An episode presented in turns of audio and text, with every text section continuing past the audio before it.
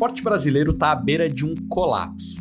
O tempo está passando, a pandemia continua fora de controle no país, as atividades esportivas ainda não podem ser retomadas normalmente e assim o setor é cada vez mais afetado economicamente. Já se passaram mais de quatro meses desde que a Organização Mundial da Saúde declarou a pandemia do novo coronavírus.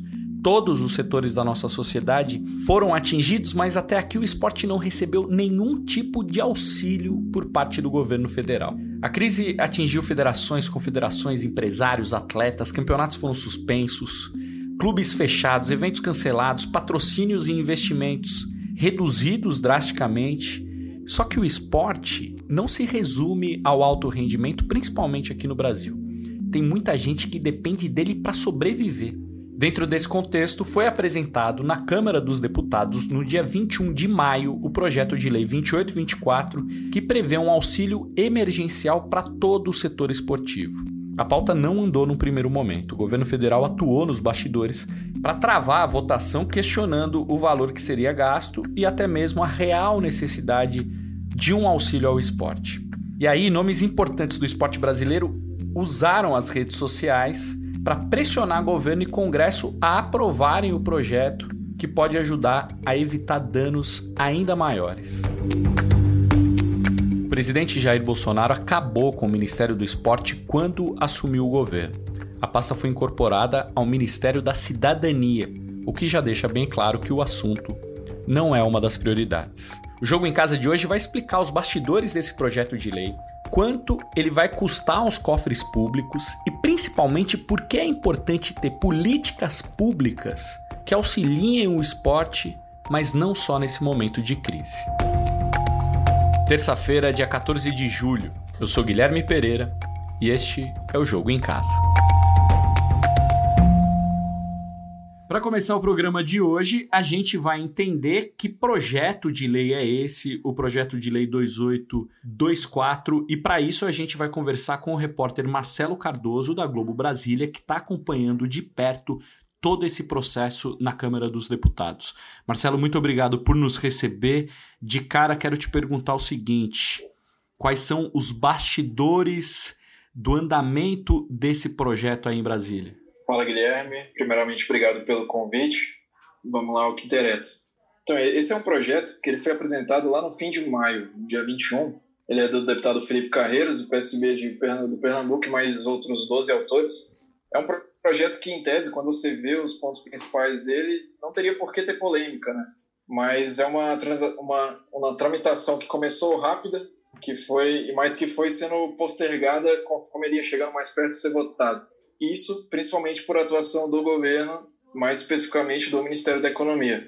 O Ministério ele discordou dos valores que, que ele considerava que o projeto chegaria, que as ações do projeto fariam o governo desembolsar. Uhum. E com isso começou a ter algumas, algumas reuniões de bastidores. O, o Esteves Conago, que é o chefe de assessoria de relações internacionais, de relações ministeriais, institucionais do Ministério, ele estava sempre envolvido em, em conversas com os deputados na Câmara.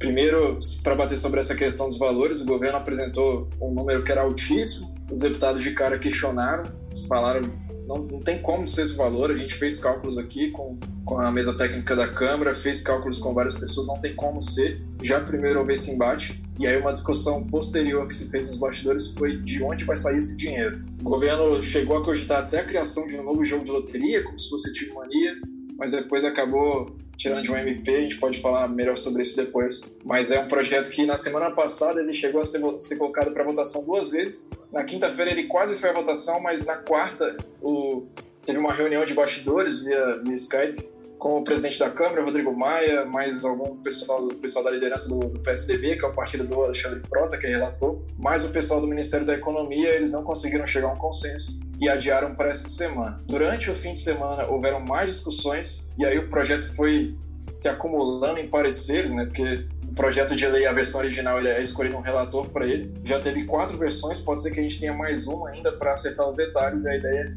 é que esse projeto ele possa ser votado com a certeza de que ele vai ser aprovado, ser aprovado na Câmara. Fato é que estamos chegando a um texto final desse projeto, né? Quais são os principais pontos deste auxílio ao esporte brasileiro?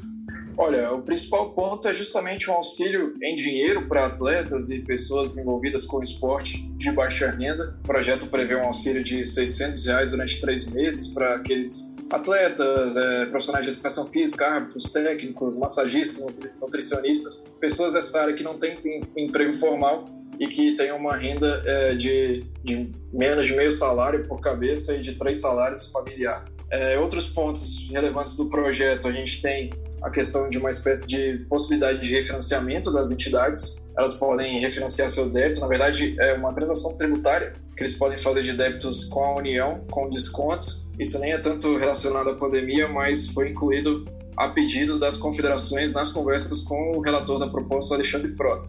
Outro ponto interessante que a gente pode destacar é a questão da governança. O projeto ele mexe na Lei Pelé em alguns itens para alterar os pontos que falam dos dirigentes e para permitir que caso um dirigente ele esteja envolvido em caso de corrupção ele possa sofrer sofrer com seus bens particulares também que esses bens particulares possam ser retirados caso seja comprovado o crime.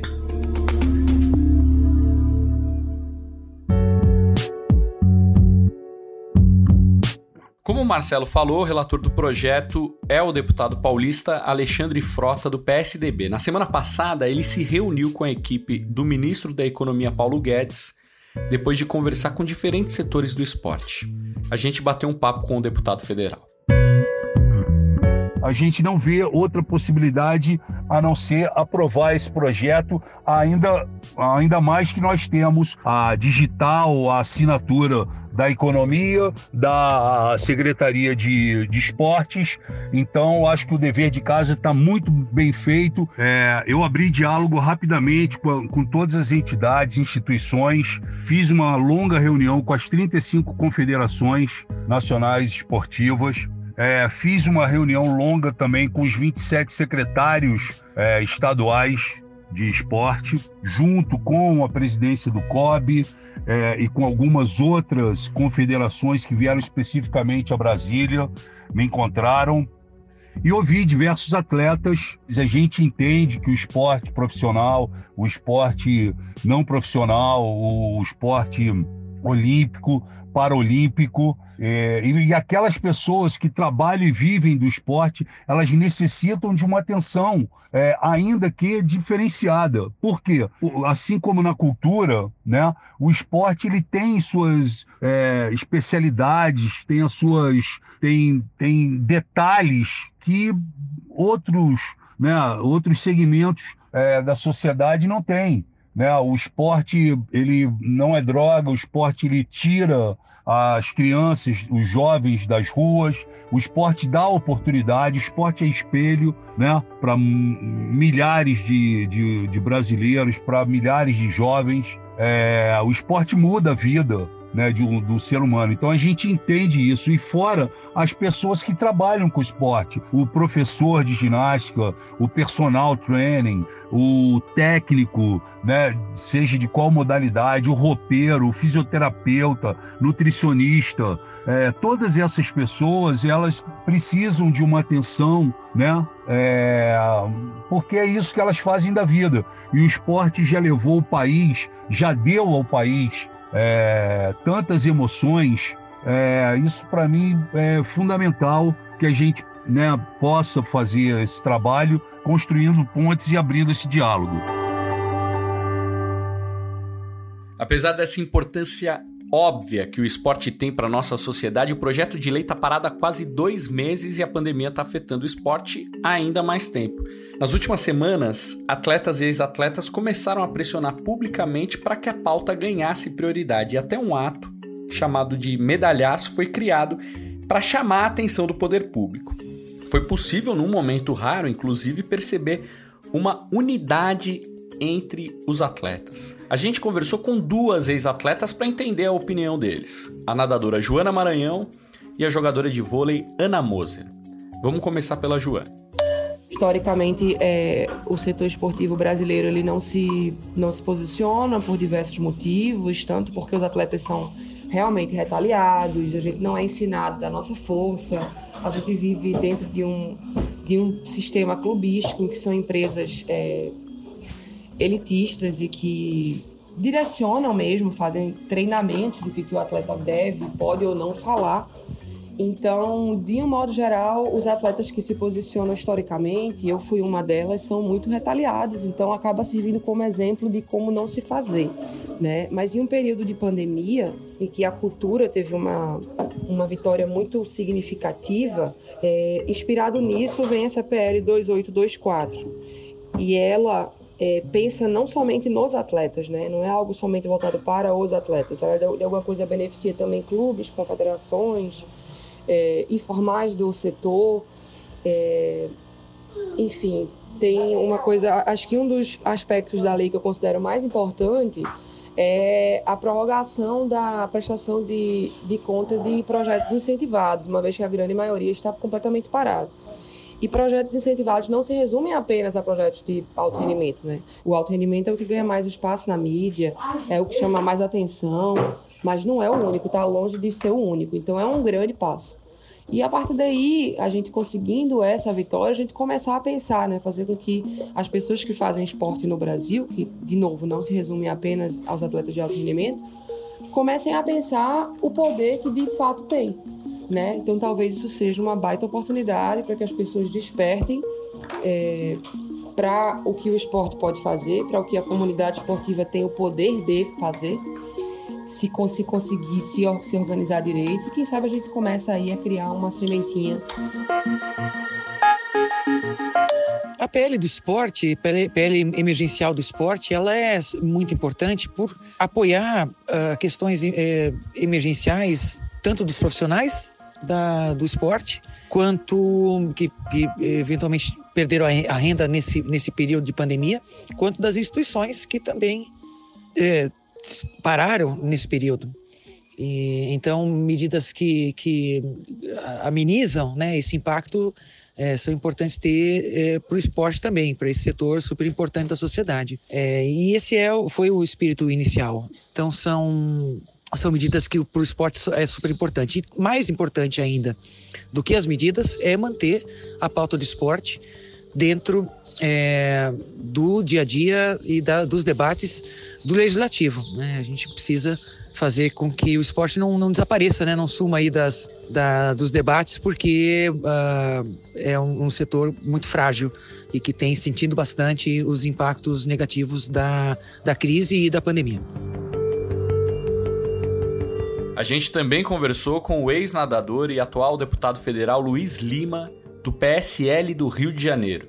Ele faz parte da base do governo Bolsonaro. É claro que qualquer ponto que tem impacto no orçamento vem a dificultar a aprovação do projeto. O projeto 2824 ele tem como finalidade a ajuda emergencial ao setor esportivo e, e, o que eu particularmente sugeri e tenho enorme interesse nesse, nessa aprovação desse projeto, tanto esporte como a cultura, o orçamento é muito pequeno, durante o ano, foi assim em todos os governos. Eu sugeri às confederações e federações que tenham o seu prazo é, aumentado em relação ao parcelamento e pagamento das suas dívidas. Então, aumento do parcelamento, é, consequentemente aumentando o prazo, já que esse período todo aí do Covid-19, eles ficaram impossibilitados, impedidos de realizar milhares de eventos esportivos pelo país. E daí que vem a sua arrecadação, Daí que vem é, o fomento do esporte, a promoção do esporte, principalmente em relação às confederações e federações de esportes olímpicos, já que no ano que vem, na metade do ano que vem, a gente tem as Olimpíadas de Tóquio, no Japão. Foi sugerido também a melhoria de governança das confederações e federações, aumentando a participação de atletas de ambos os sexos, fazendo com que o processo da eleição de cada confederação e federação seja o mais democrático possível, já que muitas vivem de recursos públicos. Então, aumentando a democracia no esporte. Mas então por que esse projeto de lei ainda não foi aprovado?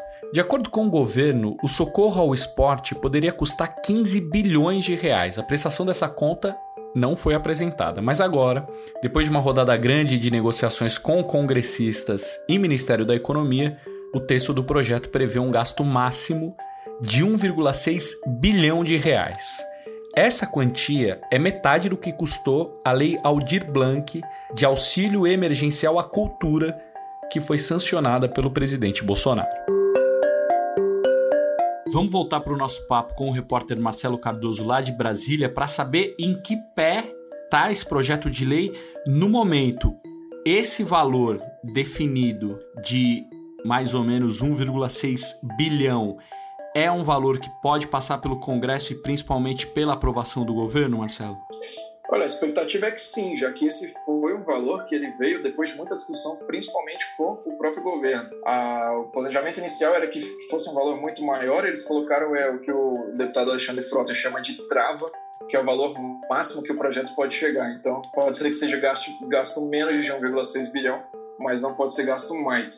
Uhum. Então, como teve várias essas discussões, e até nessa, nessa segunda mesmo, já, a gente já teve duas publicações de parecer, isso é um pouco comum quando chega próximo de votações na Câmara, os deputados vão ajustando o texto, porque a ideia é, é nunca contar com a sorte, é chegar no plenário já sabendo que o projeto vai ser aprovado. Então, a expectativa é que ele seja votado amanhã, finalmente, ele está na pauta, não tem outras matérias trancando tanto o texto, e a ideia é que ele seja aprovado e que aí possa ser encaminhado para o Senado. E a posição das maiores entidades esportivas do Brasil? Comitê Olímpico foi procurado, mas não retornou o pedido da nossa reportagem. Nas redes sociais, o COB disse que apoia o projeto de lei. Já o Comitê Paralímpico disse que toda e qualquer iniciativa que ajude o esporte brasileiro nesse momento é importante. O projeto de lei 2824 não é o primeiro pedido de ajuda do esporte ao governo federal. Em maio, o presidente Jair Bolsonaro vetou a proposta da senadora e ex-jogadora de vôlei Leila, do PSB do Distrito Federal, para que profissionais do esporte também pudessem receber os 600 reais disponibilizados pelo governo. Desde o início do governo Bolsonaro, o Brasil não tem mais um Ministério do Esporte. Esporte não é prioridade para esse governo. Sem ministério, não existe autonomia para a criação de leis e incentivos e fica mais difícil muito mais difícil, aliás, a aprovação de projetos na Câmara como esse que a gente está mostrando hoje. Para falar sobre isso, a gente bateu um papo com Lars Grael, dono de duas medalhas olímpicas na vela e que já foi secretário nacional de esportes durante o governo de Fernando Henrique Cardoso. Dá para ter uma ideia do impacto econômico e social, profissionais de educação física com atividade descontinuado, demitidos, salários reduzidos em alguns casos, e agora começa uma retomada lenta gradual dos calendários esportivos, uma insegurança muito grande, porque não se tem certeza da magnitude ou da reação da Covid, próximas ondas de ressurgência. Então, essa insegurança afeta o setor, prejuízo muito grande para o esporte internacional, em especial aqui no Brasil. Que não bastasse o orçamento, por exemplo, do Ministério da Cidadania para o esporte de 2020 era 15 vezes menor do que foi no apogeu do investimento no ano que antecedeu Rio 2016. O fato é que, nesse momento, Comitê Olímpico do Brasil, Comitê Paralímpico Brasileiro, Comitê Brasileiro de Clubes, FENAClubes, Confederação de Desporto Escolar, de Desporto Universitário, a ONG Atletas pelo Brasil, Comissão Nacional de Atletas, estão todos apoiando a PL 2824, inclusive o lado empresarial, Movimento Lide Esporte, Conselho Empresarial do Esporte da Associação Comercial do Rio de Janeiro, o esporte está unido de novo pela aprovação do PL 2824. Importante para o setor, até porque o esporte, muito mais do que o alto rendimento, o esporte educacional, o esporte apenas como elemento econômico, mas o esporte tem um papel social muito importante na saúde preventiva, combater o sedentarismo, a ociosidade, você melhorar níveis de saúde pública. Então, investir no esporte é investir em saúde preventiva, consequentemente em economia. Aumenta a imunidade das pessoas. Então, a retomada do esporte, seguindo protocolos rígidos e seguros em academias de ginásticas, nos clubes, é um caminho importante e, ao mesmo tempo, que é importante aprovar o PL 28 e 24.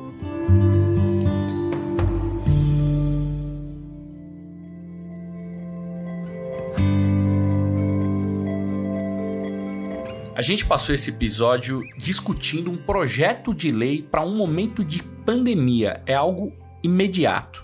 Mas e um projeto a longo prazo? Investir em esporte é investir em educação, saúde, sociedade, sem contar a importância que o esporte tem dentro do sistema econômico de um país. Além disso, como deveria ser em todos os setores, aliás, essas políticas públicas precisam chegar a quem de fato precisa, sem desvios e crimes.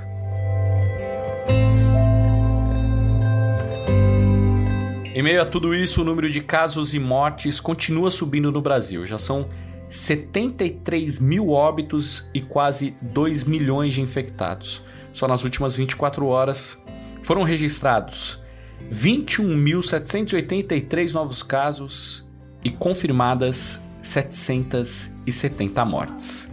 O Jogo em Casa tem a produção e reportagem da Bruna Campos, do Martim Fernandes, do Henrique Totti, do Matheus Capanema e do Rafael Bianco. A edição é do Leonardo Bianchi e do Guilherme Daolio. A coordenação é do Rafael Barros e a gerência é do André Amaral. Eu sou Guilherme Pereira. Um abraço para você e até amanhã.